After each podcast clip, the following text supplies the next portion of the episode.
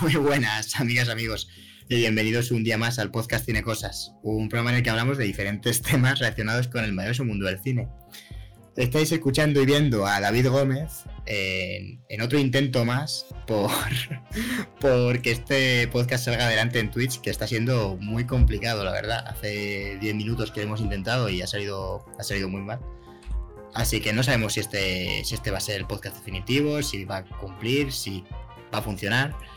Pero bueno, básicamente esa es la novedad de esta temporada. Empezamos la cuarta temporada ya de Cine Cosas eh, con, con, bueno, eh, camaritas, con directos en Twitch, pero seguimos con todo lo demás. Eh, seguiremos subiéndolo a YouTube, seguiremos subiéndolo a Evox, a Spotify, a Apple Podcasts, estamos en Twitter, en Instagram, ya sabéis. creo que hemos hecho bingo con redes sociales, no nos falta casi ninguna.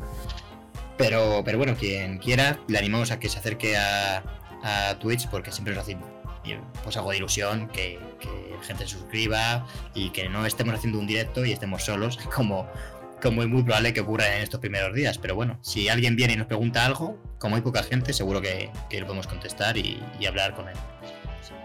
Así que lo importante, como siempre, ¿de qué vamos a hablar hoy?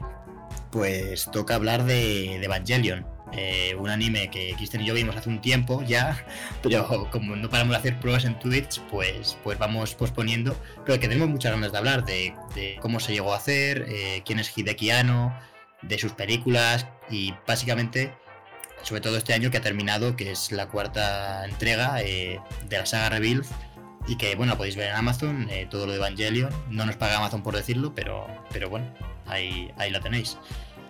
Y para hablar de, esto, nuestro querido técnico en Twitch, eh, una persona que se está pegando contra Internet, contra, contra Internet, contra Twitch y, contra todos, eh, mi queridísimo amigo Cristo Sutil. ¿Qué tal, Chris? ¿Cómo estás? Pues aquí estamos, la verdad, pegándonos con la tecnología, ¿no? Un poco como Hideakiano. Pero, antes de nada, tengo que decirte, David, que feliz cumpleaños, que fue hace nada, fue hace un par de días. Muchas gracias, Chris. Y nada, macho, tienes ya más años que un camino, ¿eh? Estás ya. Bueno, me dejo la barba para que parezca que, soy un poco mayor, ¿no? Ya. Me, tiene gracia y esto es verdad, ¿eh? ¿eh? Hay varios días, yo ando muy, con muy poco tiempo últimamente, porque estoy estudiando, ahora trabajo también y se me está solapando todo, vengo corriendo para grabar. Y, y quería afeitarme hoy, pero no he podido porque vamos a grabar. Pero es que el otro día me pasó lo mismo. O sea, no me afeito porque lo sustituimos por intentos de grabar el podcast en Twitch. Entonces, se ha convertido en parte de mi rutina. Todos los días veo a Cristian, fracasamos y a calle a dormir. Y ala, otro día nuevo. Pero bueno, hoy parece que se nos está escuchando, ¿no? Claro, es que yo, como estamos en directo, yo no lo puedo comprobar, pero imagino yo que alguien nos ponga en, el chat. No sé si, si estamos viendo, pero bueno, si alguien nos está viendo, que nos ponga en el chat. Oye, se ve todo genial o no se ve nada, o se escucha mal. Sobre todo que se escuche bien, que es lo importante para la gente que está en Spotify, en Evox, pues que no escuchen bien. Pero bueno, ¿qué tal el verano, Chris? Cuarta temporada de Cine Cosas. Antes no vamos enrollando mucho, vamos a entrar con Evangelion, pero oye, cuarta temporada, Cristian, somos ya. Eh, un podcast de éxito, porque cuatro temporadas no lo aguanta cualquiera. somos tan viejos que nos metemos en lo nuevo que es Twitch y fracasamos, increíble. Somos un poco Ángel Martín de los podcasts de cine. Eh, yo creo que la comparación es, odiosa porque Ángel Martín suele triunfar en todo lo que hace. Nosotros. Bueno, sí, a ver, si Ángel Martín, ojalá, fuésemos Ángel Martín de los podcasts de cine, ¿no? Pero a Ángel Martín le costó mucho entrar en, en, De hecho, hizo muchas pruebas y se peleó con Twitch como nosotros, con más éxito, pero bueno, no pasa nada. O sea, nosotros eh, poco a poco seguro que esto sale adelante. Si esto de... Más para abajo, tiene que ir para arriba, la única dirección que nos queda por, por subir. Si este Twitch es muy fácil, solo hay que gritarle a la cámara. Hace un momento estaba viendo. Antes de que vinieses en directo, estaba viendo yo un, un directo de, de, un conocido streamer que estaba jugando un juego de vaqueros. Al mejor juego de la historia, el Red Dead Redemption 2. Y lo único que se dedicaba a hacer era gritar a la pantalla y insultar a. Mientras atropellaba gente con el caballo, porque tampoco sabía cómo, cómo debían ir los controles. Pues, pues ya está, es, es, gritarle a la pantalla y ya está. Te gritaré yo a ti, tú me gritarás a mí y la gente nos gritará. Y que caigan las si pesetas. No grita la gente es, si no grita la gente, es que hay gente. Mira, dice, dicen por el chat, va bien, de momento va bien. De momento va bien, bien, sorprendente y, Muy sorprendente, la verdad. Pero eso dijeron del Titanic eh, también, ¿eh? Pero bueno, esto también te digo, no es un podcast para hablar sobre nuestros fracasos en Twitch, porque estaría, no estaría mal, pero de momento hemos venido aquí a hablar de Evangelion, que hay bastante que hablar. Lo preparamos hace tanto de podcast, Cristian, que me parece hasta lejano. Qué suerte que lo apuntamos por ahí. Pero lo primero yo creo que es, es comentar un poco pues quién es Hideki ¿no? Que es el, creador de Evangelion, el que ha estado dirigiendo todo el proyecto. Eh, recordemos que es una serie pero, pero que ha habido películas, después ha habido otra especie de, esta especie de reboot, pero que a la vez hay, bueno, se dice, ¿no? Como que se complementa con la original. Bueno, que ha habido un montón de cosas de Evangelion, básicamente, y que él es el principal responsable y, es un poco a nivel, o sea, tiene cierta implicación personal eh, la historia sobre cómo él hizo todo esto de Evangelion, así que si quieres empezamos hablando un poco de, él, de Hideki Anno. Bueno, pues Hideki Anno, para el que no lo conozca, fue.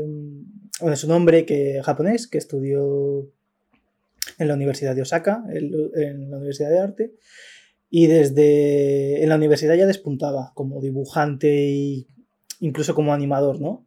En, esto que se hace, ¿no? Que tú dibujas en una libreta, pasas rápido y dices, hostias, qué bonito, ¿no? Que se mueve el dibujo. Pues él ya era él ya era un genio en eso y entonces entró en 1982. Entró a trabajar en la serie de Super Dimension Fortress Macross. Y allí estuvo trabajando. Pero cuando ya se le empezó a, conocer fue cuando trabajó en Náusica del Valle del Viento junto a Hayao Miyazaki porque estaban buscando animadores, pusieron un anuncio en una revista eh, contestó Hidekiano y dijo, mira estos dibujos, y los dibujos le molaron tanto a Miyazaki que dijo, vas a, tú vas a animar las partes más chungas de la peli, las más difíciles las vas a animar tú. Y ahí es cuando la gente dijo, guau, este tío es la leche. Después eh, formó, bueno, hizo un corto que se llamaba Daikon 4, que ganó varios premios, y conoció a Akai y Yamaga, que eran como dos, dos animadores que trabajaban bueno, con él. Y como admiraban los tres a, a, a Hazao Miyazaki, pues dijeron vamos a trabajar juntos. Y vamos a, a trabajar en la tumba de las luciérnagas. Que, no, es, que no es poca cosa. No, eh, joder, es de las películas, bueno, incluso te diría de las películas de animación japonesa, más importantes que hay. Vamos, a nivel de reconocimiento internacional, tiene que ser de, de las más importantes, sí. Ya no solo porque sea del estudio Ghibli, sino porque dentro del estudio Ghibli, Ghibli es de las, de las top, digamos. O sea, que empezó con buenas referencias el tío. Claro, esto fue en el año 88, pero él, el día de Navidad, en el año 84, cuatro años antes, él fundó el estudio Gainax, donde pues estaban sus amigos eh, Takami Akai, Okada también, o sea, Toshi Okada, y Shinji Gucci, por ejemplo. Todos estos eran gente que eran amigos y tal. Y hicieron la de. ¿Cómo se llama esta película? Gunbuster. Esa fue en el 88 también. Sí, hicieron una en el 87, eh, ¿no? Gainas, el primer largometraje. Sí, fue Royal eh, Space Force. Royal Space Force, efectivamente, que, que no la escribe ni, o sea, ni la escribe ni la dirige eh, Hideki Anno, sino Hiroyuki Yamayaga, o bueno, ya sabéis yo que los nombres no, no soy muy amigo de los nombres, pero, pero bueno, que eh, ya estaba este hombre por ahí, y de hecho la mayoría de proyectos sí que es verdad que los dirigió Hideki. De hecho, eh, le han aportado esto buenas críticas, pero a la vez le... Esto parece que es un éxito bastante relativo para él y el niño prodigio parece que, pues que, dice ya no, quizás ya no llegó a tanto y parece que ahí es cuando empieza su depresión. Y está bastantes años en depresión hasta que hasta que hace eh, en 1995 Neon Genesis Evangelion que se estrena. Ostras, creo que David se ha quedado pillado. Bueno, el caso es que estrena Evangelion y son 26 capítulos que tratan la, la depresión. Evangelion es una serie que trata sobre la depresión. Y entonces él crea una serie de avatares de sí mismo que son los protagonistas. que por ejemplo Shinji Kari, que obviamente pues tiene un, un claro problema de afecto hacia su padre y entonces con tal de agradar y, con tal sobre todo de sentirse útil, eh, desarrolla unos lazos de dependencia. También tenemos a Asuka, que es eh, eh, otra persona que también tiene problemas con su madre y, entonces pues, pues crea también, e intenta siempre sobresalir sobre los demás por encima de todo. Y luego tenemos al, padre de, de, Shinji, del protagonista, que es una persona que no muestra ningún afecto sobre su hijo y, simplemente usa a las personas. Eh, ¿Me escuchas, Chris? Sí, te escucho. Estaba contando un poco cuáles eran los personajes de Evangelion. A mí no se me ve. Ah, es que yo tampoco os veía. Bueno, yo sí que te escuchaba perfectamente.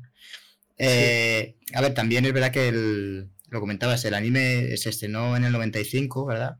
Sí. Y y al final fue una época eh, a nivel económico en, Japón. Eh, fue un periodo de crisis que, se inició en el 91, que es bueno, como se conoce como la década perdida, ¿no? Eh, Japón se había recuperado bastante de, bueno, pues de la posguerra, ¿no? Después de la Segunda Guerra Mundial.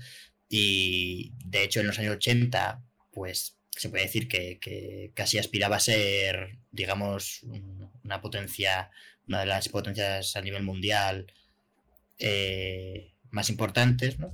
Pero, pero bueno, todo esto no soy economista, así que no sé exactamente cuáles son los motivos, pero sí que es cierto que a partir del 91 pues eh, se desplomó y hubo una gran recesión, una crisis muy jodida y bueno, todos sabemos, al final tenemos todos una crisis económica muy reciente y todavía palpable, pues todos sabemos lo que ello conlleva, ¿no? Entonces, sí que es cierto que, esa especie de desesperanza que también transmite bastante Evangelion, yo creo que, se ve también reflejada en, la serie. Al final, eh, Cowboy Bob, si no me equivoco, también era de los 90, ¿no? Del 90 y, del 90 y pico. Entonces, al final, sí que es verdad que, bueno, conocer el contexto de, que de cuando se creó, yo creo que le da bastante interés. Y en este caso, bueno, pues pues Evangelion bebió para, para bien o para mal de, una época en Japón que tuvo que ser pues, pues muy dura, la verdad. Una crisis económica que vino a raíz de, del ladrillo, un poco de como la burbuja inmobiliaria, como aquí en España. De hecho, así como dato curioso, Dragon Ball, el anime más famoso de todos los tiempos, eh, Freezer estaba basado en los rentistas japoneses, que era gente que que, pues eso, pues lo que hacen ahora los rentistas, por ejemplo, en Madrid o Barcelona, que eran gente que ponía alquileres muy altos y tal. Pues, pues Freezer lo que hacía era invadir planetas y luego los vendía a un coste, los destruía y luego los vendía a un coste terrible. Y eh, Akira Toriyama, que era el, creador de Dragon Ball, odiaba profundamente a esta gente. Entonces dijo, eh, Freezer, el tipo más despreciable de todo Dragon Ball, excepto el tío que, mató un perrito en Dragon Ball, eh, es, el, Sí, hay un, capítulo en el que un tío dispara a un perro y lo mata. En Dragon Ball. En Dragon, Ball, pasan muchas cosas realmente. Fíjate que yo he visto Dragon Ball dos veces y no me acordaba de que Freezer vendía planetas, tío. es que lo, cuentan al principio y luego te, luego te olvidas. Luego lo que quiere es, Freezer quiere destruir la Tierra o algo así, matar a Freezer, Sí, es que Dragon Ball es un, bueno, ahora lo han prohibido en Argentina, pero es un. ¿Lo han prohibido en Argentina? Sí, porque. Pero. Por, porque tiene escenas que, que, son, obviamente, son escenas machistas y tiene personajes que son obviamente machistas. ah, bueno. Lo que pasa es que. Sí, sí, claro. La cosa no es prohibirlo. Pero ya vino censurado a España, ¿no? Sí, en España vino censurado. Pero lo que pasa es que el problema es que si tú, claro, vas a poner. El, problema de, de, fondo es que si tú dices voy a poner Dragon Ball a las 4 de la tarde o a la hora que lo pongan en Argentina, si lo pones en pues horario infantil. no puedes poner al viejo este. ¿Cómo se llama el viejo, tío? Eh, eh, ha sido por eso, por, por, el, por Es que el viejo es el peor. el viejo es el peor. ¿eh? Mm, es un jodido. Es un, pervertido. Y de hecho, lo que al principio lo que busca es en Dragon Ball, cuando Goku es pequeñito, al principio se ofrece a entrenarlos a cambio de que, le, de que le dejen ver un coño. Así que tampoco es. O sea, quiero decir, no es para niños. Ese es el problema. Aquí en España, por ejemplo, Dragon Ball lo echaba Boeing a las 12 de la noche o a las 11 de la noche. He de decir, a raíz de esto, que, ojo, Evangelion, que no se queda corto, ¿eh? Evangelion sufre de una sexualización brutalísima hacia las mujeres. Hasta las películas recientes que dices tú, bueno, vale, en los 90 y algo también está súper mal, pero han pasado 20 años y la película que se estrenó este año tiene algunos planos que, son literalmente mira el culo de esta tía. Y, es como, pero. Que verdad que es mucho más contenido, bueno, mucho más, tampoco es que Evangelion, pero pero está un algo más contenido que, la serie, porque han eliminado. Joder, en la serie había una escena. Hay spoilers, como siempre, bueno, eso es marca de la casa. En la serie, en Genshin Evangelion, hay una escena que no está en las películas, que las películas, aunque es un reboot, eh, siguen mucho los pasos de la serie. O sea, las dos películas del Rebuild son prácticamente la serie idéntica, y luego ya sí que es verdad que cuenta una historia nueva, digamos. Pero las la parte podían haberla metido, pues ya que es porque hay plano, plano, hay planos calcados y tal, y han omitido una cosa porque es evidente que hay que omitirla, que es la escena en la que Shinji se hace una paja delante de, de Asuka, inconsciente la Asuka en el hospital. O sea, está, está Asuka inconsciente en el hospital y el tío se acerca a verla y cierra por dentro y se la casca y tú dices, ¿y esto en qué momento lo meto? Yo te juro que no entendí, no entendí nada. Yo lo veía y digo, pero ¿qué estaba pensando el puto Hideki aquí, tío? O sea, cuando escribió esta escena, pero ¿qué le pasaba por la cabeza a ese señor? Y es eso, bueno, imagino que, a ver, yo no controlo sobre la cultura japonesa, pero ahí, o sea, hay, no es difícil ver que es un patrón en los animes la sexualización. Y eso es un problema que no han resuelto de momento ni de lejos, vamos. Bueno, incluso, incluso en Dragon Ball que mencionabas, ya no, bueno, mencionabas al tío este, pero Bulma o, o esa, o sea, es, esta es una cosa que, bueno, pues sí, Japón, Japón, tiene un problema con la pedofilia, un problema grave. Y un problema que, que fomentan los animes. O sea, el porno, el porno, el porno está censurado, pero tú puedes comprar una revista donde salga una niña de 13 años en bikini en poses, haciendo poses sexuales. Y es un poco muy bueno. Me lo creo, ¿eh? Porque, o sea, viendo, viendo lo de las series, quiero decir, lo normalizado que está, la que es que es algo que yo creo que van a ver dentro de. Espero yo que lo vean en un futuro la gente diga, pero ¿qué coño es esto, tío? No, pero si ya pasa, o sea, ya pasa, ya, ya, o sea, ya, pasa, pero, pero siguen haciéndolo. ¿Por qué cojones Amazon, o sea, bueno, Amazon no tiene la culpa, pero ¿por qué hace Hidekiano ahora en 2021 saca la película esta y es una sexualización brutal? Bueno, también te digo, que luego pasa, pasa lo que pasa a veces, ¿no? Que, que hacen que que los Looney Tunes, la película esta que estrenaron de los Looney Tunes, de Space Jam, que hicieron que fuese menos sexy el, el, conejo, ¿no? La coneja, no pero tampoco, pero tampoco le hicieron nada, o sea, fue una cosa que simplemente como bueno, a 3D. Bueno, a ver, pero yo entiendo que ahí también dijeron, oye, tal. Bueno, pero que la gente ya se dijo, eh, es que de verdad, es que. no me puedo hacer una paja. y es como, joder, tío, pero que es un conejo animado, me cago en mi puta madre, tío. Y que es una peli además que dices, bueno, si es una peli porno de animación, bueno, pues ahí cada uno. Pero es que no es una peli porno de animación, es una peli que está dirigida a un público infantil y me parece bien que la, que, que pues la coneja que sale no no está dirigida a que la gente de 20 años se haga pajas, tío. Que yo, no, bueno, de 40 o yo qué sé, ¿quién cojones? ¿Sabes? Claro, que el problema está en que alguien ve, eso y dice, uff, pues me voy a cascar una paja, ¿no? Pues como el que ve una comatosa. Sí, pero, pero peor me parece, fíjate. Por eso que dice, espérate, encima, o sea, me voy a cascar una paja, pero me siento tan orgulloso de ello que me voy a quejar. Voy a poner un tuit aquí diciendo, vaya, es que ya es que ni me puedo pajear con dibujos animados. O sea, porque básicamente a mí alguien que lo que leo es que dice que se queja de porque han puesto que la camiseta le cubre un poco más a la señora Bunny.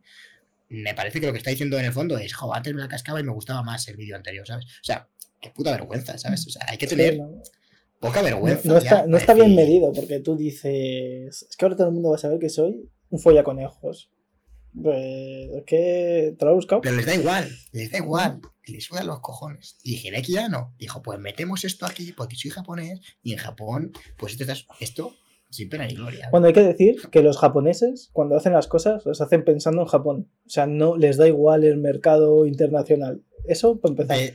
mira, de hecho, voy a, a raíz de lo que estás diciendo, eh, voy a decir una cosa que te quería decir en algún momento del podcast. En, en Neo Genesis Evangelion hay muchísimas escenas, eh, perdón, escenas, eh, simbolismos como al cristianismo, o bueno, no sé si era esa religión judío-cristiana, no sé cuál es el término exacto, pero eso, que si cruces, que si cae, eh, los Evangelion son como ángeles, que si no sé, hay, hay, la lanza de Longinus, creo que también aparece, los papeles del mar, los manuscritos del mar muerto, bueno, movidas religiosas, creo que la mayoría relacionadas eso con el judaísmo, el cristianismo. Hay, un, hay una mezcla ahí.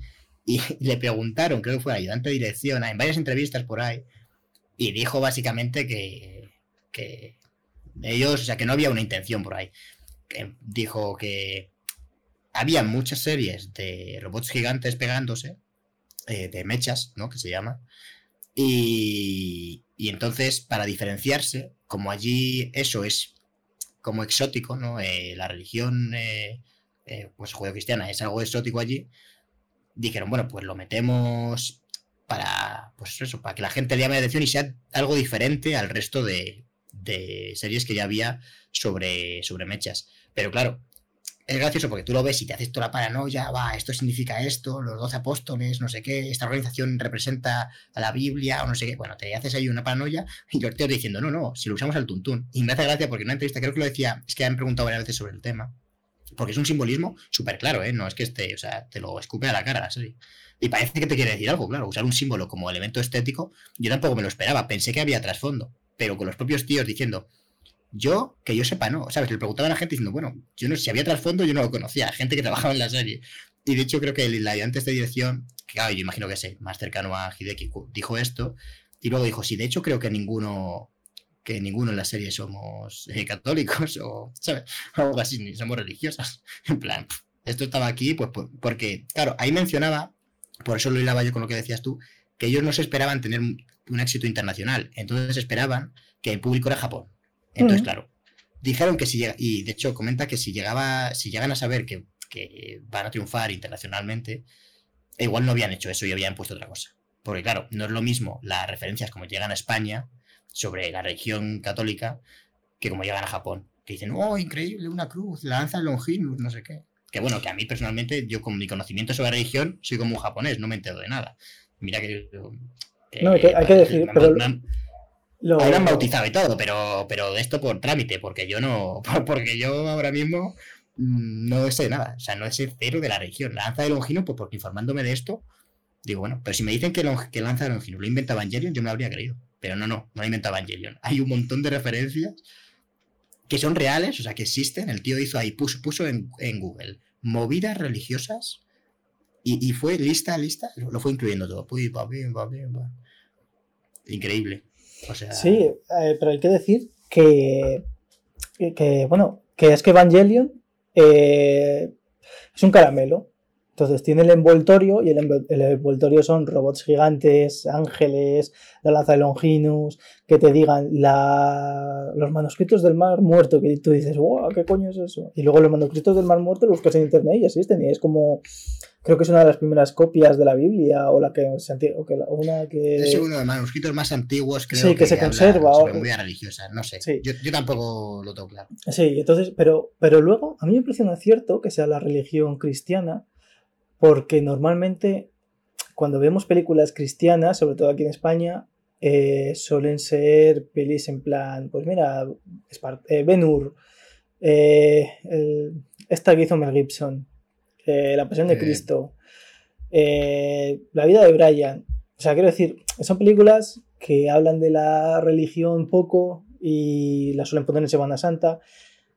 Y tampoco somos un país, aunque somos un país históricamente católico, la religión tampoco es un pilar fundamental en la mayoría de la gente. O sea, la gente no toma decisiones en torno a la religión. Hombre, ha cambiado bastante los últimos años. Al final es cierto que yo creo que también con la llegada esto de internet y, demás, pues ha sido, claro, un daño brutal para, para toda la religión, pues porque al final, bueno, aquí está, tú y yo creo que somos ateos. Creo que tú también eres ateo, no me voy a arriesgar ahora a decirlo y que no lo sea. Soy, soy ateo. Pero, pero claro, tú y yo no, como concebimos la religión, eh, pues es de una manera muy crítica, ¿no? Claro, pero quiero decir. de hecho, que, el conocimiento, el conocimiento va en contra de la religión, no como idea, que a mí la idea de religión, pues bueno, la puedo discutir, no me gusta, pero, pero como organización, como está ahora, como el tema de la iglesia, que es un tema complejo, que tampoco nos vamos a meter nosotros ahí ahora, Pues claro, todo esto en los últimos años ha caído de la hostia, porque la, pues la gente sí, pero ya decir, puede comprobar cosas. Lo que, lo, que, lo que quería decir no era eso, era más que nuestro conocimiento de la religión, que al final es algo que das en el colegio o en el instituto, no tiene nada que ver con lo que es Evangelion.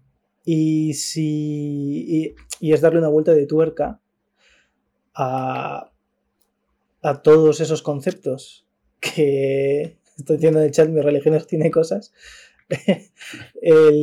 o sea, todos esos, todos esos conceptos les das la vuelta y haces que sea una serie muy, muy, muy atractiva. Pero es una serie que, que como estaba diciendo antes de que te, de que te desconectases, eh, es una serie que habla de la depresión y busca hablar de la depresión. Lo demás es simplemente porque es atractiva la serie. O sea, te hace atractiva la serie. Porque si la serie fuesen 26 capítulos de 20 minutos de gente llorando, no la vería nadie. Por muy buena que fuese. No, a ver, y la serie es lo que tú dices, que, que va de caro. O sea, el tema principal del el personaje principal, Shinji está pasando por una presión brutal y es lo que, lo que ves de manera constante. O sea, el tío desde el minuto uno, que también te digo, es que claro, plantea, lo comentabas tú antes, ¿no? Las, eh, lo que le pasaba a Suka, a Shinji, es que están todos destrozados. Quiero decir, el padre de Shinji tiene una en la cabeza de, tres pares de cojones. Él no le hace ni caso al hijo. Vamos, es que es, que es insultante, o sea, el padre de. El hijo. Mm, Está, es que está solísimo. Eh, la tía a la que habla resulta que como es un colón y él no lo sabe, es súper mega borde. Mm, es, un clon de, su madre encima. Es un clon de su madre. Es que es que su jaleo que dices tú. Que encima como que se medio enamora de ella, lo cual es todavía más turbio. Claro. Bueno, y, lo más turbio es el padre. Sí, bueno, pero el padre el padre es un pedófilo también. Hay un poco ahí, ¿no? De cultura japonesa. El padre. Sí, sí. Pero luego el padre, o sea, luego te das cuenta y creo que cuenta muy bien. en la eh, peli dices. Sí, en, Evangelion 4.1. Sí, en la de bueno, hay que diferenciar un poco porque estamos hablando como, muy genérico. Claro, ahora mismo estamos hablando del anime. En el anime, el padre queda, yo creo que bastante desdibujado cuando lo comparas con las películas porque no te enteras en ningún o sea, te enteras de que su plan es fusionarse con Dios, que se pone un embrión de Dios en la mano que parece que se ha hecho una paja, y va con ello ahí que te lo va a pegar, y luego te dicen es que se va a fusionar con Dios para resucitar a su mujer, pero a la vez va, va a crear a todo el mundo, va, va, a volver a todo el mundo un líquido asqueroso, donde él va a mandar. Entonces, claro, eh, no te queda del todo claro. En la película, que, básicamente quiere hacer lo mismo, eh, explica muy bien sus motivos. Y sus motivos es algo que parece una tontería, pero causa depresión en mucha gente. Y es que mucha gente es solitaria por naturaleza. Cuando llega a la adolescencia, por ejemplo, eh, empieza a relacionarse con, gente, ya sea o de su sexo o del, sexo opuesto, tiene relaciones afectivas muy cercanas y cuando eso se acaba, no sabe eh, volver a estar solo, no puede. De hecho, es, lo que dices, que en la. Es que el final de la película es muy bueno por eso. Hmm. O sea, el personaje, lo mejor que tiene Lars Reveal, yo creo, porque como comentaba, las dos primeras son casi la serie, digamos, es que define mucho más a los personajes que yo creo que es un poco también lo que caracteriza a Evangelion, ¿no? Que está muy centrado, aunque es una serie que tiene acción y son robots pegándose, o sea, vamos a ver. La serie lo que más le caracteriza no son los robots zurrándose, que ya es algo como que queda casi en el trasfondo, lo que tú decías que hay dos capas, sino que la capa que importa y la que engancha y la de, por la que se considera Evangelion un, bueno, pues un referente, es, esto que comentas, el, un desarrollo psicológico de los personajes que ya estaba en la serie, pero que efectivamente el padre era de los que quedaba más cojo, de hecho muy hmm. cojo, y no se entendía muy bien porque la serie es muy confusa. Y aquí, por lo menos lo que son los personajes quedan mucho mejor definidos, yo creo. A mí me gusta, me gustan mucho los. Sí, yo creo que yo creo que corrige. Porque queda mejor, ya verdad. O sea, yo creo que, que, lo mejora, lo que pasa es que es verdad que yo sí recomendaría ver a la gente que no haya visto Evangelion que se vea primero la serie original. Porque, bueno, es un trozo de cultura al final hecho hace ya pues 30 años que es espectacular y que merece la pena ver y que al final lo otro es, sí que es cierto. Bueno, si solo se van a ver una cosa, a ver, pues sí que se vea las pelis, porque es lo mismo y hecho hoy en día con mejores gráficos y bueno, este tipo de cosas. Pero lo que es el grueso de la serie, por lo que triunfó, está sigue, es de la serie original. Y luego es cierto que ver lo otro, pues oye, mm, da cierto gusto ver la comparación, las películas a nivel visual, que he dicho antes a nivel gráfico, ¿eh? como estoy hablando de videojuegos o Pero a nivel visual eh, es espectacular. O sea, hay planos que parecen fotografías. Y, y es cierto que mejora el, en algunos personajes, como en este, el, el tema psicológico, porque yo creo que es la clave de, Evangelion, tío. Eh, eh, cómo trata, o sea, todos los personajes, ¿eh? Te pones a pensarlo uno a uno y ya Shinji ya hemos comentado un poco, ¿no? Pero Asuka, por ejemplo, te meten que sí, es un personaje secundario, pero luego van, te meten el tema de la madre.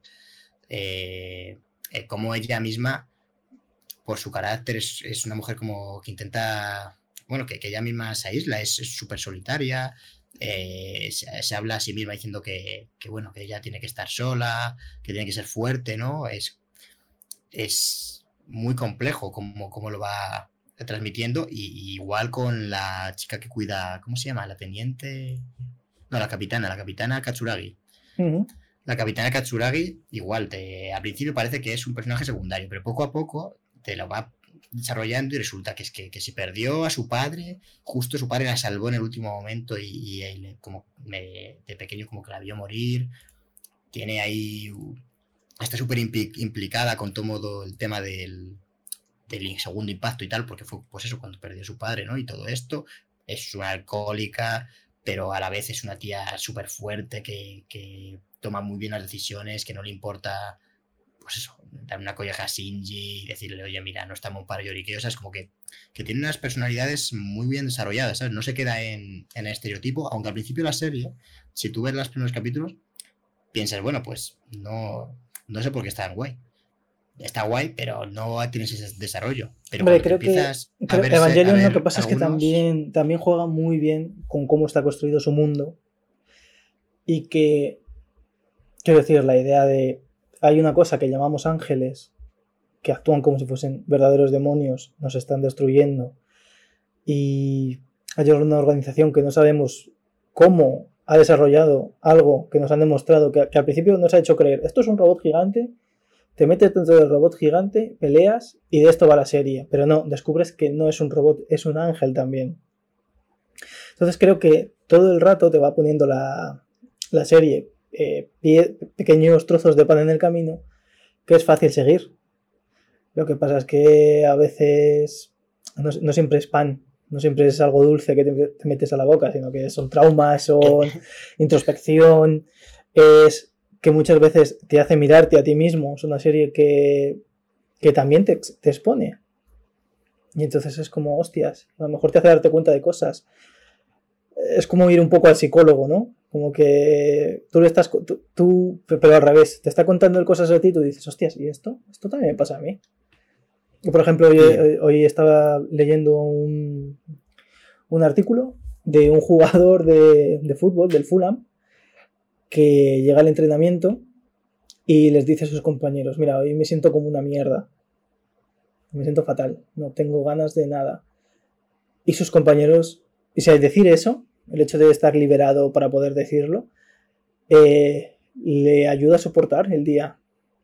Y hemos conocido gente, pues yo que sé, casos de depresión y tal, de por ejemplo, Andrés Iniesta ganó el Mundial con España, marcó el gol de la final, todo el mundo adoraba a Iniesta y él tenía depresión y no sabía por qué. Pues es un poco el, el Hidekiano también, él, él va haciendo una introspección hacia adentro y al final nos expone a todo el mundo.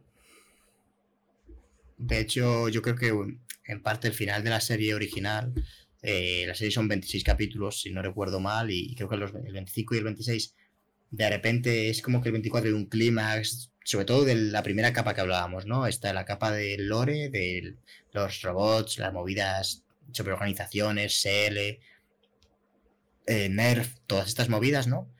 Y luego estaba todo el tema psicológico. Bueno, pues el, capítulo 24, digamos que desarrolla mucho, eh, o sea, sí que sigue desarrollando eh, toda la capa de los robots, que parece que va a haber un segundo, otro impacto, creo que el tercero, ¿no? Bueno, todo esto y de repente en el 25 y el 26 esto se corta de raíz y es todo un, pues, un diálogo interno de Shinji haciéndose preguntas, respondiendo preguntas sobre eh, por qué ser feliz. No recuerdo ahora mismo exactamente las preguntas, ¿eh? pero eh, no eran ya sobre movidas de los robots y esto fuera.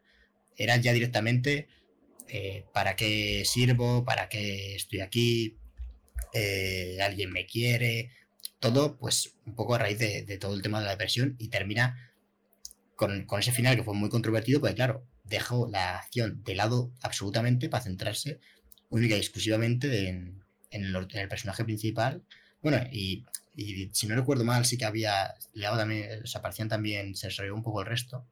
No, también había, creo que se preguntaban, ¿salía solo Shinji haciéndose preguntas o salía más, creo, no? No, salía, salía él solo, pero se imaginaba que los demás también salían.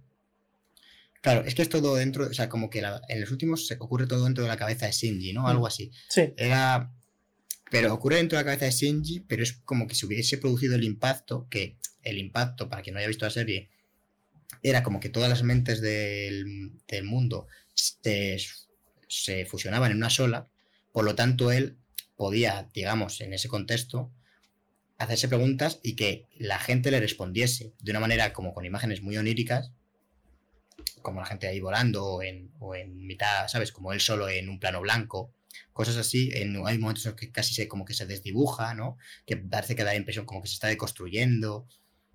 No sé, hay, de hecho hay una referencia a eso en la película, mm. al final, que solo se ve el dibujo, como, como si fuese la animación a medio hacer, ¿no? Eh, solo ves el lápiz del animador que ha creado a Shinji y tal.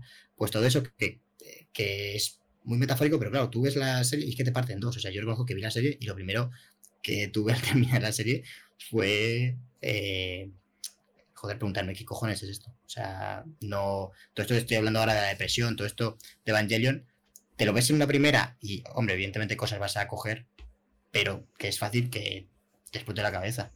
Porque es, un, es difícil de seguir a nivel argumental porque no te explica muchas cosas, porque no es importante que te las explique. El plan del tío este de la complementación, si no sabes nada de Evangelion, no sé si te vas a enterar de lo que es. Es hay cosas raras. O sea, sí que puedes llegar a enterarte, ¿eh? no es imposible, pero es, muy, es un anime muy confuso, o sea, creo que eso es innegable.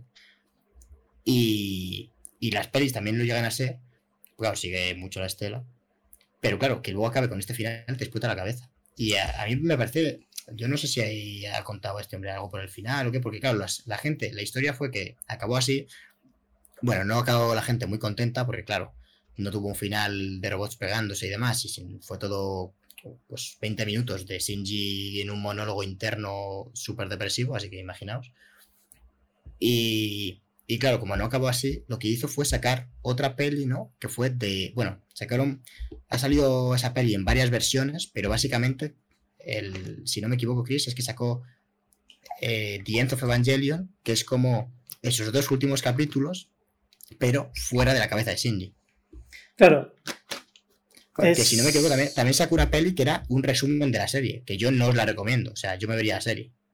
Sí. Sinceramente. Es más un complemento que. Es, como algo que tú te ves para, saber cómo coño hemos llegado hasta The of Evangelion.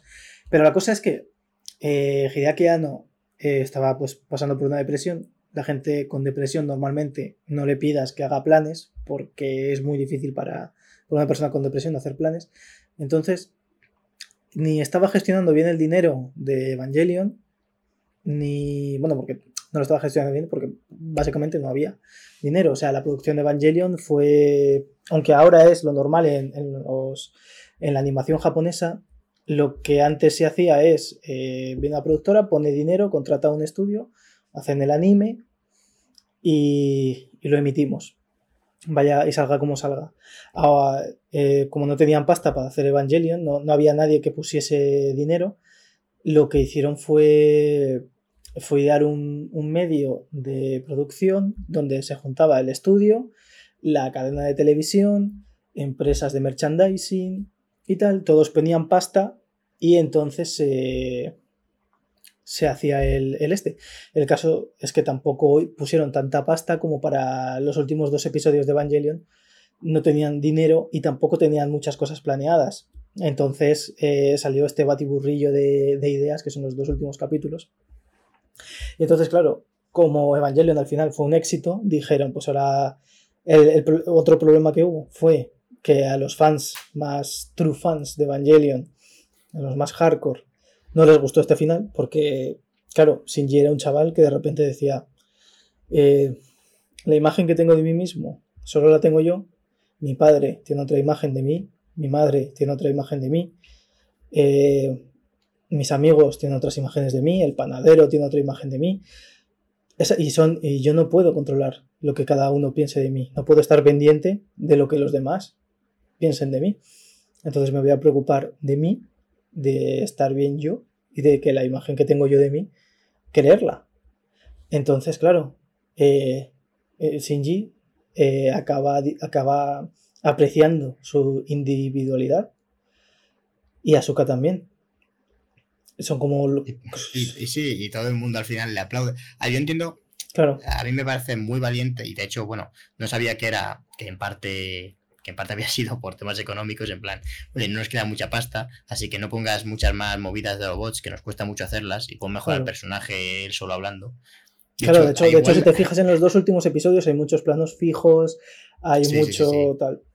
Ahí hay ahorro de pastita. No había pesetas. pero que, aún así, me parece que es una de las razones por las que también ha trascendido tanto, ¿no? Porque es rompedor, o sea, aunque sea por motivos económicos, nadie se esperaba que los últimos episodios fuesen así. De hecho, yo, y reconozco que no tenía ni idea de nada cuando vi la serie, que la vi hace muchos años, y, no sabía muy bien cómo terminaba ni nada de esto. Entonces, reconozco que revisé haber, haber visto bien la serie. O sea, en plan, coño, que, ¿qué ha pasado aquí, sabes? O sea, creo que me salta un capítulo, o sea, porque parece inconexo.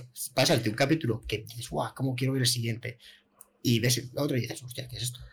De hecho, yo tengo. pensándolo, no está mal, pero parece que, es, que te has saltado cosas. O sea, es raro. Sí, yo lo que pasa es que tengo el. Yo me compré Evangelion en DVD y ahí venían los dos últimos capítulos, vienen los que se metieron. Y también vienen los dos últimos capítulos con Director Cuts. Ahí, ¿no? En cuatro tercios, blanco y negro, esas movidas que les gustan a los directores, eh, super guays. Y entonces, yo nunca he visto los dos episodios que no son los Director Cuts, entonces no sé cómo es eh, la transición, pero sí que es verdad que aún así, siendo los del corte, de, del corte de director, es como un poco de repente pasas y, que ya no hay, ya no hay panoja, que se nota, es que, es que tú lo estás viendo y dices, aquí no hay, aquí no hay pasta. Donde sí hay mucha pasta es en las pelis, ¿eh? Las pelis están animadas, que da gusto, ¿eh? Qué barbaridad. O sea, las películas, aunque no te guste Evangelio, solamente a nivel visual verlo, o sea, las peleas de robots. Hay una cosa que, que, no hemos comentado tanto, que a mí me gusta mucho de Evangelion, es lo cuidado que está su mundo, el cómo te muestra una organización que está bajo, que a veces casi te cuesta concebirlo cuando lo ves, ¿no? Porque está como mm, subterránea, pero subterránea, que tienen ahí un, kilómetros en plan de...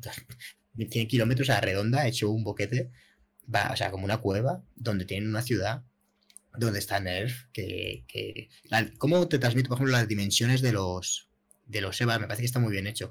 Cómo compara a los trabajadores que están echando un líquido que se endurece para que el brazo se quede quieto, ¿no? Estoy poniendo un ejemplo así a grosso modo, pero te da la impresión de que está tan cuidado los detalles, eh, más en concreto porque de, la, de, de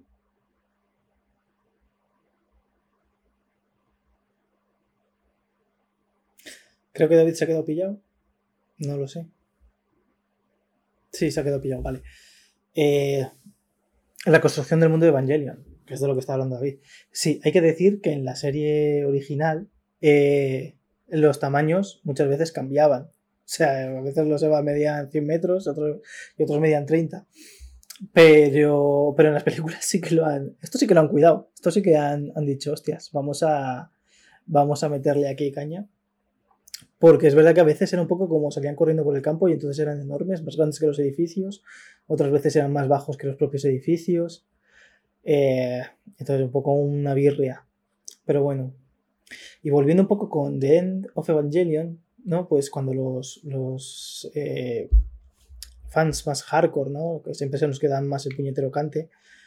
Eh, siempre los. O sea, se quejaron mucho del final. Eh, Shinji no sé qué, Shinji no sé cuántos.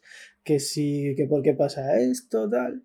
Y entonces Hideaki Anno dijo, pues voy a hacer otra, una peli, voy a explicar qué coño ha pasado. Y sí que dio aquí un poco más de fanservice en cuanto a acción, porque vimos a, a Suka peleando contra los, los, los, bueno, los Eva en producción eh, y tal. Y luego vimos una escena muy rara de Misato diciéndole a, besando a Shinji que le doblaba la edad y, y Shinji era un niño de 14 años y le decía eh, luego hacemos cosas de mayores. Era un poco, era un poco una cosa muy rara. O sea, Evangelion y tal, era, era una cosa muy rara.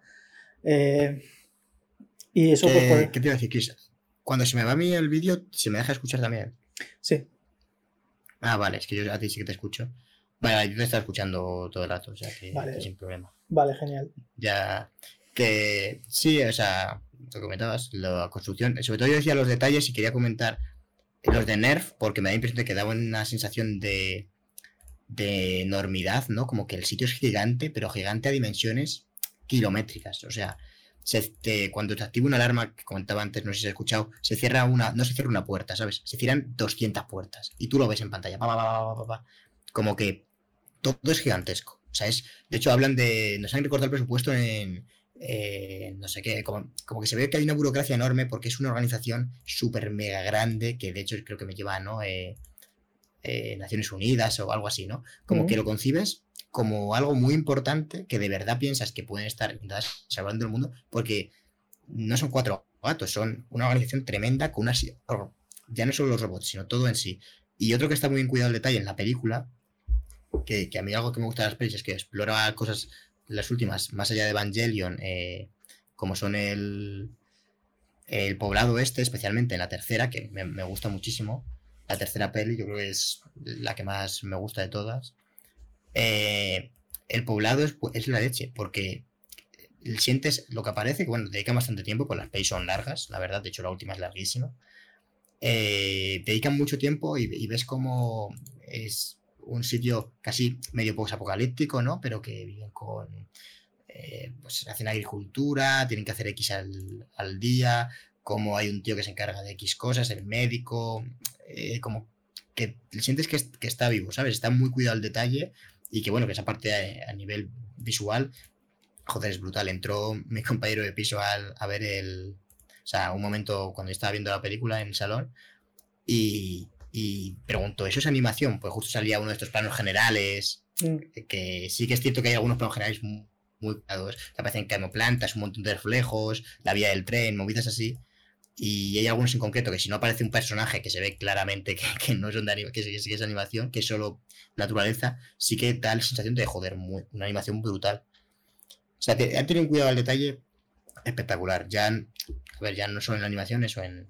Hay que decir que las películas ya es super, superproducciones. Aunque yo debo decir que a mí la animación de la serie me gusta mucho, que sea, que se note que es folio y tal, y, eso, me gusta Y de hecho, en la peli hay un par de cositas un poco plov que son el, el 3D este. A ver, a mí no me saca mucho. Cuando estoy metido en una peli no me doy cuenta.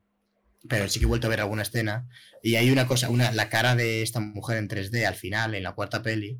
Ahí, ¿cómo se llama? la cara eso, de. Eso, es horrible. Eso es, eh, horrible, pues eso, eso. Que eso es lo peor de. Que eso es lo peor que tiene, yo creo que las pelis a nivel visual de hecho, que te cagas. Sí, sí. De hecho, hubo un momento cuando se estaban peleando Shinji y su padre en los dos, los dos montados en, en los Evas, en la cuarta peli, que yo cinco minutos antes le digo a mi novia, Buah, es que el 3D está muy bien, no es como en Ataque de los Titanes, que en la última temporada de Ataque de los Titanes, el CGI eh, ves que va a 12 frames y las y las, las otras animaciones no van a 30 frames. Y y aquí pasó lo mismo, de repente eh, los veías como ah, ah, ah", les costaba, les costaba moverse. Y dije, mira, olvida lo que te he dicho del 3D, porque aquí esto aquí lo han liado. Yo, quitando lo de la cara, tampoco me di mucha cuenta, la verdad. Aparte de que la cara no se parece nada a Suka, o sea, a Rey. Bueno, a ver, eh, pero porque la cara ya es, eso es fanservice. A ver, podemos meternos en ese melón, que es, eh, ¿qué necesidad hay de, en la última película, complicar todo más. Porque Evangelion ya era complicada, pero tú viendo cosas por ahí, yo me metí en internet, o típico al principio, ¿no? Y dices, ah, mira, joder, pues tiene sentido todo, ¿no? O sea, como que más o menos, joder, encajaba. Evangelion la serie tiene cosas complejas, pero sí que es verdad que las pistas están ahí. O sea, las migas de pan que he mencionado este antes, te las tiran, las tienes ahí. Ahora, en la película no. En la película, en la cuarta, concretamente en la cuarta, a final de la última media hora se les va la flapa, se les va, ¿eh? O sea, es que no tiene una explicación. Y te meten dos conceptos que no se han visto nunca en la serie y nunca en ningún lado, que yo no entendí nada, que son el antiuniverso y el evangelio imaginario. Por si tú no tenías ya conceptos pero que, en la pero que no era que no era el evangelio imaginario, era el ángel imaginario. Que no, no, que yo, que yo creo que dice Evangelion Imaginario. No, porque Evangelion, Evangelion tienen, tienen ya dos. Tiene uno Shinji y el otro el padre. Pero que no lo entendí yo tampoco. no, pero es que dicen, dicen, dicen el, el ángel, me parece que es. Yo he buscado en internet Evangelion Imaginario y aparecen cosas. en algún momento hablan del Evangelio Imaginario, estoy seguro, ¿eh? Pero yo creo que no es Te lo juro. Dicen, mira, mira, mira, acabo de ponerlo en Google. Y, en y, lo primero que sale, si pones Evangelio Imaginario, pone Gendo le muestra a Shinji un Evangelio Imaginario. Una Black Lily. Bueno, da igual, me da igual esa Eso, eso, eso, es un ángel. Pero bueno, pero dicen Evangelio Imaginario. En la serie dicen eso. Y yo no entendía nada. digo, mira, me está costando, o sea, estoy sangrando por los ojos porque no entiendo. Intento seguir la serie en la primera capa y no soy capaz. Porque no soy capaz.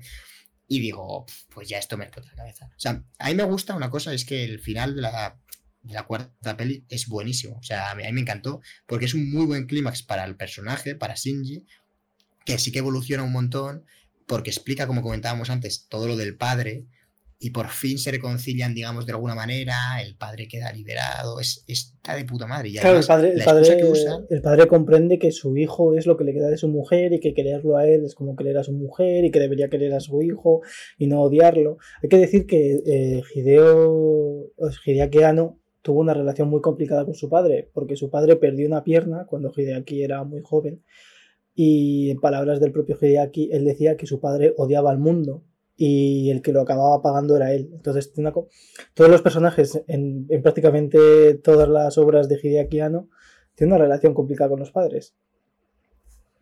Y bueno, incluso en la serie ya no solo Shinji, que es evidente, eh, toda la relación padre-hijo, madre-hijo es, es dura en, la serie. Pero bueno, que lo que decía es que lo del antiuniverso, eh, dices, bueno, han metido un concepto aquí que se han sacado de los cojones, además súper genérico, porque el antiuniverso es súper mega genérico, tío. O sea, es que es meter ahí, pues como los cubos estos de los Vengadores, o sea, es como una cosa ya que no hace falta, lo metes aquí un nuevo concepto, o sea, que no te aporta nada, tío. No sé, me parece como muy, a mí me parece como poco, poco original. El antiuniverso ya lo hemos escuchado en algún lado, muchas veces. Estoy seguro, Cristian, no me mires así. Pero aunque haya mencionado Vengadores, porque también es un, cubo, un cubo que tiene poderes. Hay muchos poderes. qué original, eh, gracias. Pero bueno, que me da igual. No, no, no, me voy a meter con los Vengadores ahora. No, no, si, en realidad podía haber dicho como, eh, yo qué sé, el universo este anti, antimateria, todo el universo antimateria. Claro. Pues eso, pues da igual. Todos son iguales. Pero, pero aquí lo meten y en un estado ya que no sabes ni dónde están, porque llega un momento en el que ya la psicodelia y, no, sé, no sabes dónde están luchando. O sea, literalmente no sabes dónde está. Se sumergen, no sabes dónde están, ese es el mar. Bueno, yo no entendía nada. Pero lo que me parece increíble es que es todo eso, yo creo que con la función, bueno, yo creo también de que la gente se haga preguntas, porque este tío, yo creo que quiere generar páginas de fans volviéndose loco a sacar teorías, que ya lo ha hecho, o sea, misión cumplida, aquí buen trabajo. Pero realmente es como el antiuniverso para justificar que, su mente. Dicen algo así como: nuestra mente no puede concebir el antiuniverso, así que lo que hace es como recrear a partir de recuerdos.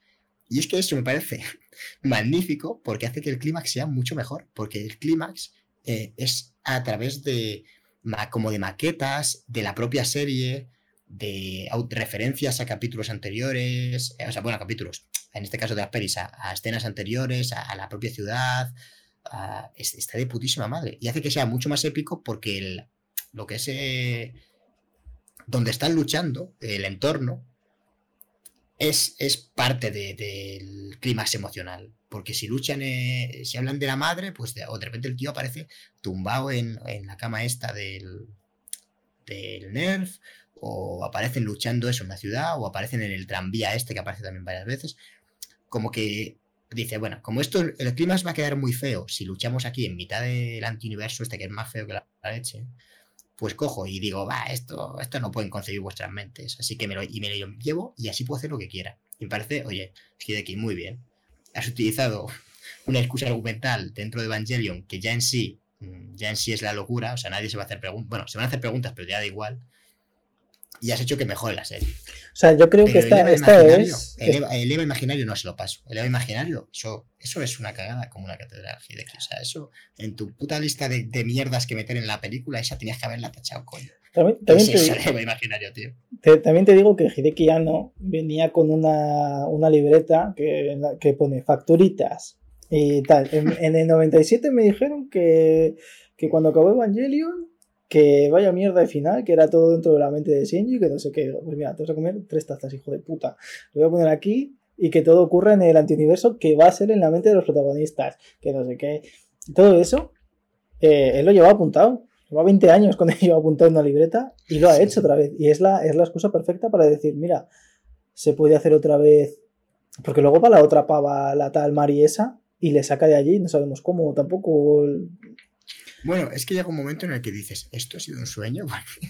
Eh, igual se despierta Resines al final de la, de la jodida serie, porque el tío, es que es verdad, eh, parece como, no te lo deja caer, pero parece que ha sido un sueño, porque la tía, por ejemplo, eh, cuando al final la escena es en la que está en el tren, el tío está sentado, aparecen al otro lado de la vía personajes, aparece, ¿cómo se llama? Rey, me aparece, y otro personaje por ahí, que Rey está muerta, o sea, que no tiene sentido.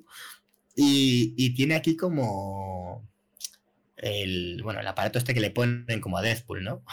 Mm. le ponen un collar, con una bomba. Un collar explosivo por si se vuelve loco, pues, pues a mamarla así. Y, y coge en honor a James y se lo quita a la tía como si nada. Sí. Entonces dices, claro, es, es simbólico, ¿no? Entiendo yo. Claro, la serie ya no sabes por dónde viene. Es que, es que la serie, claro, o sea, va mezclando el lore de la propia serie con la segunda capa, la de la, la, de la depresión y tal. Y claro, eh, se van enriqueciendo, pero pero claro, luego hay cosas que son simplemente pues son del lore y las quiere dejar atadas. Porque, por ejemplo, o sea, Shinji se va a sacrificar para crear un nuevo mundo, siendo el dios, pero a la vez se tiene que sacrificar. Y va a crear un mundo guay. Que es como, por ejemplo, lo que vimos en, en Marvel, Secret Wars, creo que fue en el año 2014. Eh, descubren que dos, dos tierras paralelas, van a chocar y no hay forma de, pararlo. Y descubren al final cómo hacerlo. Y Red Richards eh, convence al Doctor Doom para, hacerlos ellos. Y entonces el Doctor Doom le dice: Yo debería crearlo yo y ser yo el dios, porque, porque tú no vas a saber cómo, cómo hacerme feliz. Y le dice Red Richards: No, confía en mí y ya verás tal. Y al final crean las tierras y tal. Y en el último, la última página de la viñeta eh, se ve al Doctor Doom quitándose la máscara y tenía la cara reconstruida porque el Doctor Doom tiene la cara hecha una puta mierda. Y entonces se, sale riéndose como sí que lo sabía, ¿no? Pues Shinji hace un poco esto. Él, se sacrifica. Eh, bueno, no se sacrifica, se sacrifica a su madre. Él crea el mundo. Y al final se acaba yendo con Mari, dejando que los demás, que tanto Asuka sea una niña normal, Kaworu que era un ángel, acabe siendo un, chaval adolescente normal. Y Rey, tres cuartas partes de lo mismo, porque Kaworu veía que. que, que, Por eso se llaman Rebirth, porque reconstruye el mundo. Claro, es que al final eh, eh, Evangelion Rebuild es, es también eh, un, cambio de filosofía. Porque recordemos que en The End of Evangelion él se quedaba con Asuka y la gente eventualmente podría dejar de ser Fanta en medio del mar si deseaban con todas sus fuerzas ser, ser otra vez un, individuo.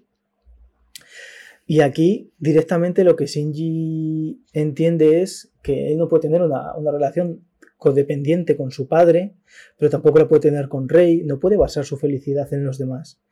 Y tampoco puede dejar que los demás lo hagan porque al final eh, eh, van, a ser infelices todos.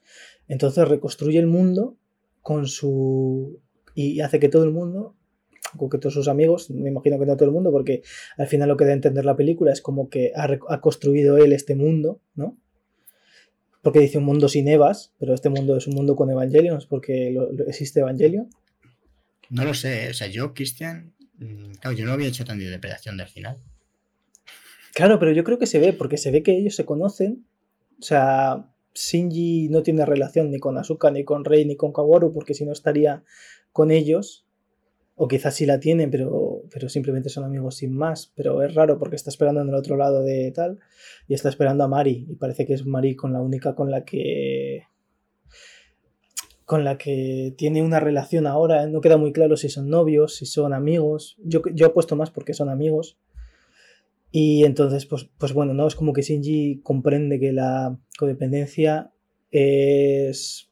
Le, le, va a acabar doliendo y crea que tanto esos sus amigos que tenían también lazos de condependencia acaban de tenerlos, porque Kaworu tenía un... Eh, la condependencia era con Shinji, él buscaba a través de Shinji, a través de la felicidad de Shinji, ser feliz él. Asuka, a través de la felicidad de los demás y, sentirse en las películas, sentirse valorada eh, de manera positiva. Shinji buscaba el amor de su padre, el padre buscaba el amor de, de la madre muerta. Y, y Rey, pues Rey no, no, no, entendía nada. Rey simplemente, al parecer. Eh... Rey mola mucho el arco que tiene la tercera película, ¿eh? Sí.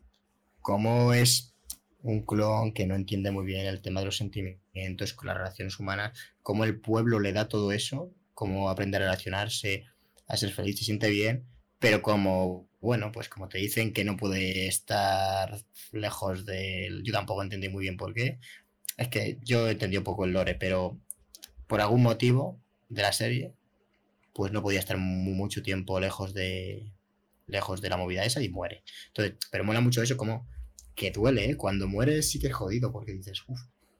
Además, delante de Shinji, que es como cabrón, ha vertido a otro sitio, ¿sabes? No, pero es que era el plan, del, el, plan del padre es que el hijo sea tan desgraciado como el padre. Pero eso, ¿cómo lo planea el padre? ¿Cómo sabe que va a morir ahí, Mira, escúchame, esto es como el Joker de Nolan que decía, no tengo nada planeado, lo tenía todo planeado y encima todo le sale de casualidad y dice, lo tenía todo planeado.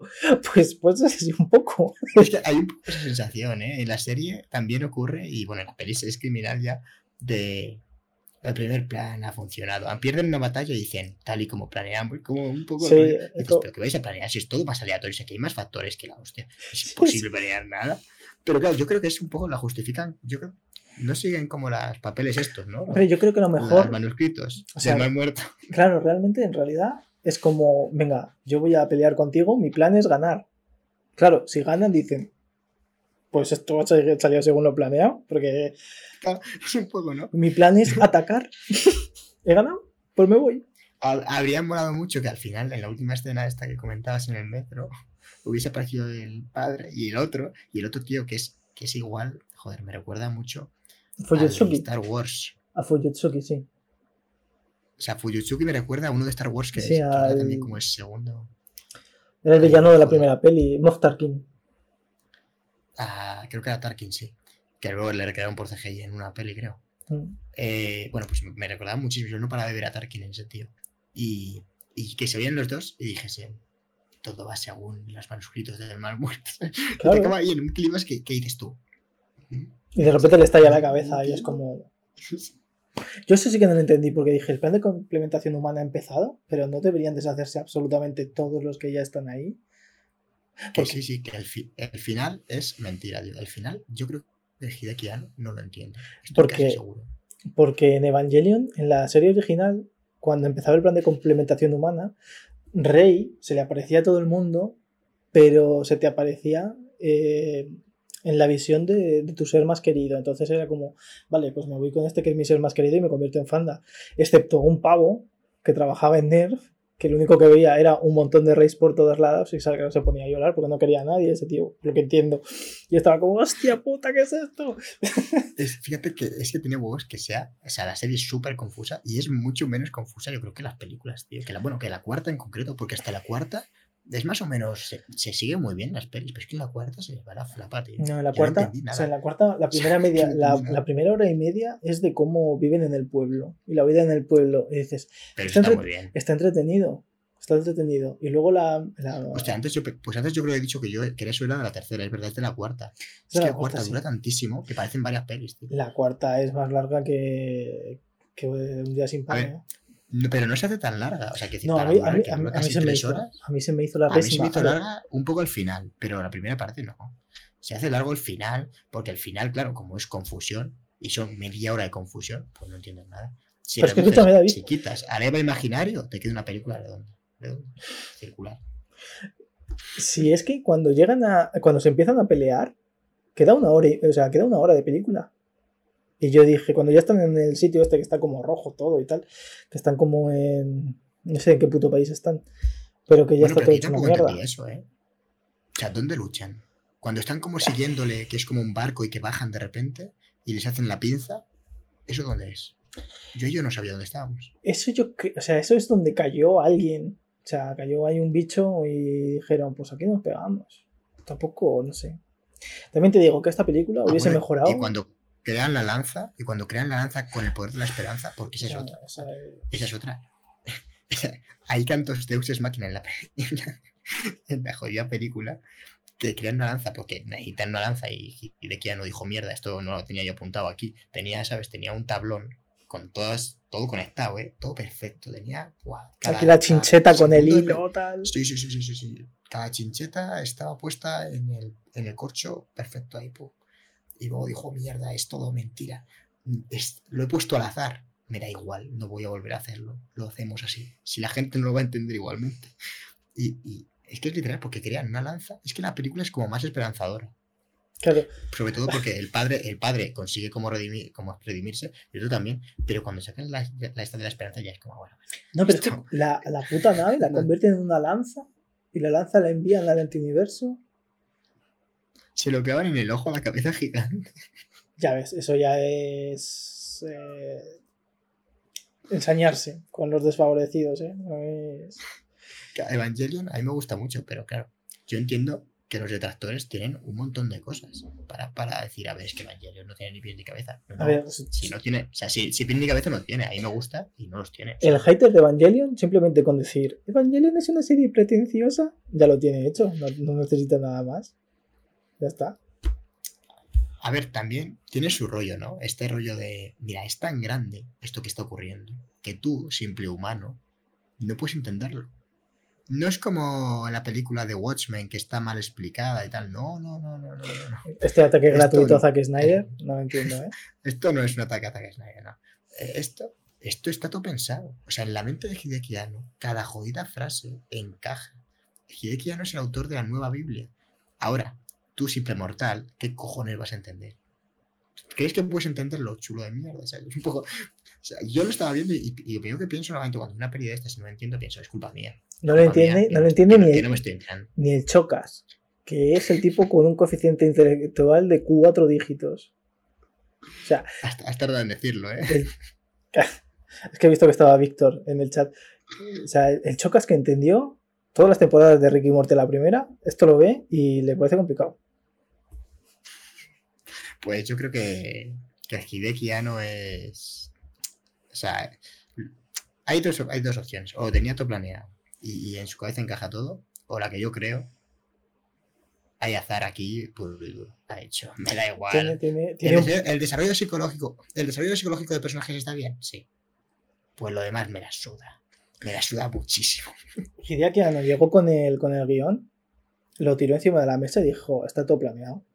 Se ha seguido todo según los planes. y, alguien, y alguien al lado, uno de los que estuvo al principio, ¿cómo era? Uno de los que has mencionado antes. Eh, creo que lo has mencionado tú también, creo que era Yamaga. Le, miró y le dijo: todo sí va según los planes del mal muerto.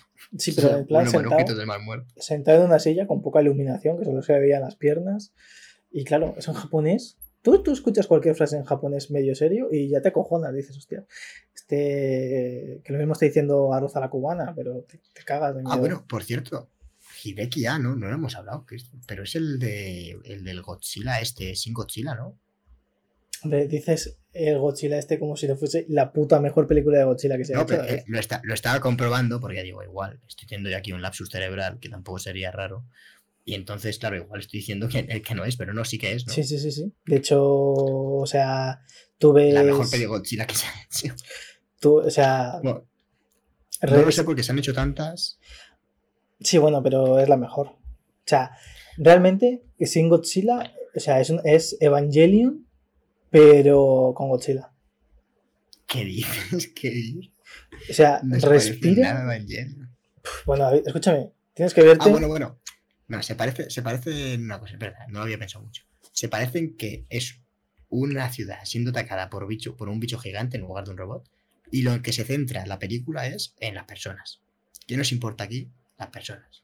¿Qué está pasando? ¿Cómo reacciona el gobierno? ¿Qué pasa? Es verdad que en la sociedad no se centra mucho, se centra más en el gobierno, en el gobierno japonés y, y cómo Estados Unidos. Pero tú piensas, David, que al final en la cara. los gobiernos son al final el reflejo de, de sus pueblos. Sí, además aquí es, además sí que lo hace bien aquí, ¿eh? O sea, sí que hace como un gobierno que la caga, que no saben lo que hacer, que hacen una cosa y dicen, tío, pero ¿qué cojones hacemos? Hay un montón de expertos, hay un momento muy bueno con los expertos, que hay tantos expertos que, que el tío dice, ¿y a quién hago caso? Es, es como súper absurdo. O sea, Realmente es, una película.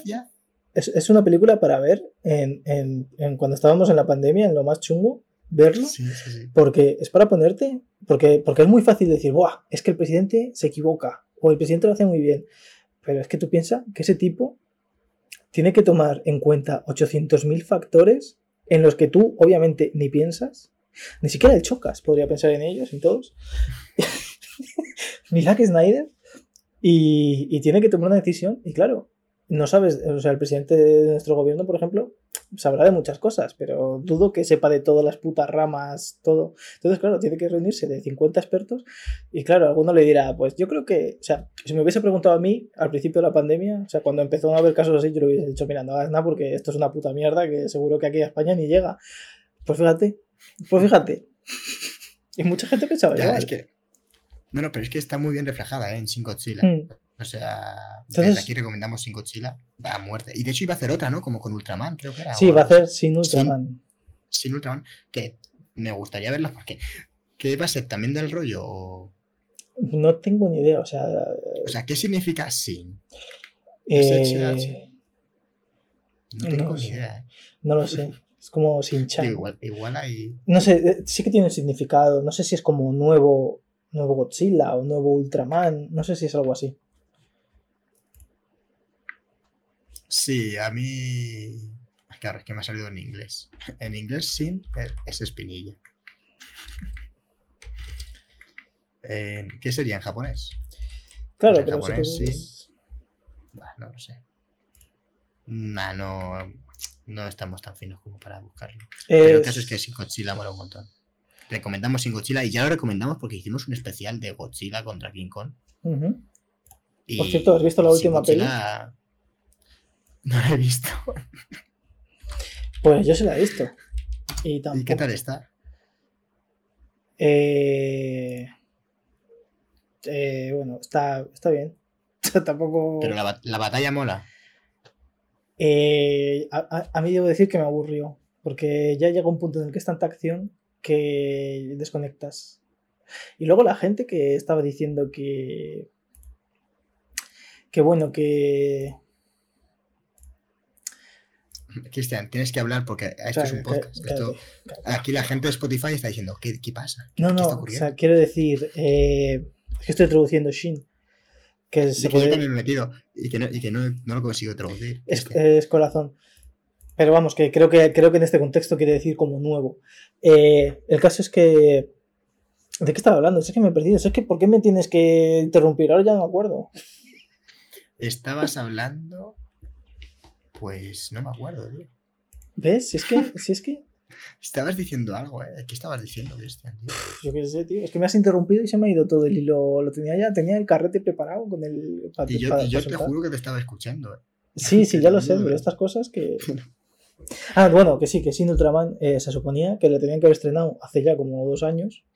Ah, de, de, ahí vas a decir algo que habían dicho de Godzilla contra King Kong. Ah, que la gente había dicho que, la gente, que la gente estaba diciendo, guau, los personajes humanos, no se les da importancia, tal, no sé qué. Yo digo desde aquí, ¿y qué? ¿Qué coño me importa? A ver, Yo me he visto el resto de películas y tampoco se les da mucha importancia, ¿eh? Quiero decir, las películas estas que han sacado nuevas de Godzilla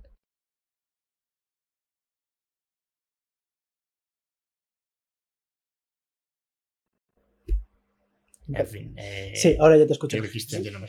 No, te escucho. sí, sí. He hecho aquí una movida. Bueno, que, pero que, que, en ninguna película, en ninguna película de esta se le da importancia, tío.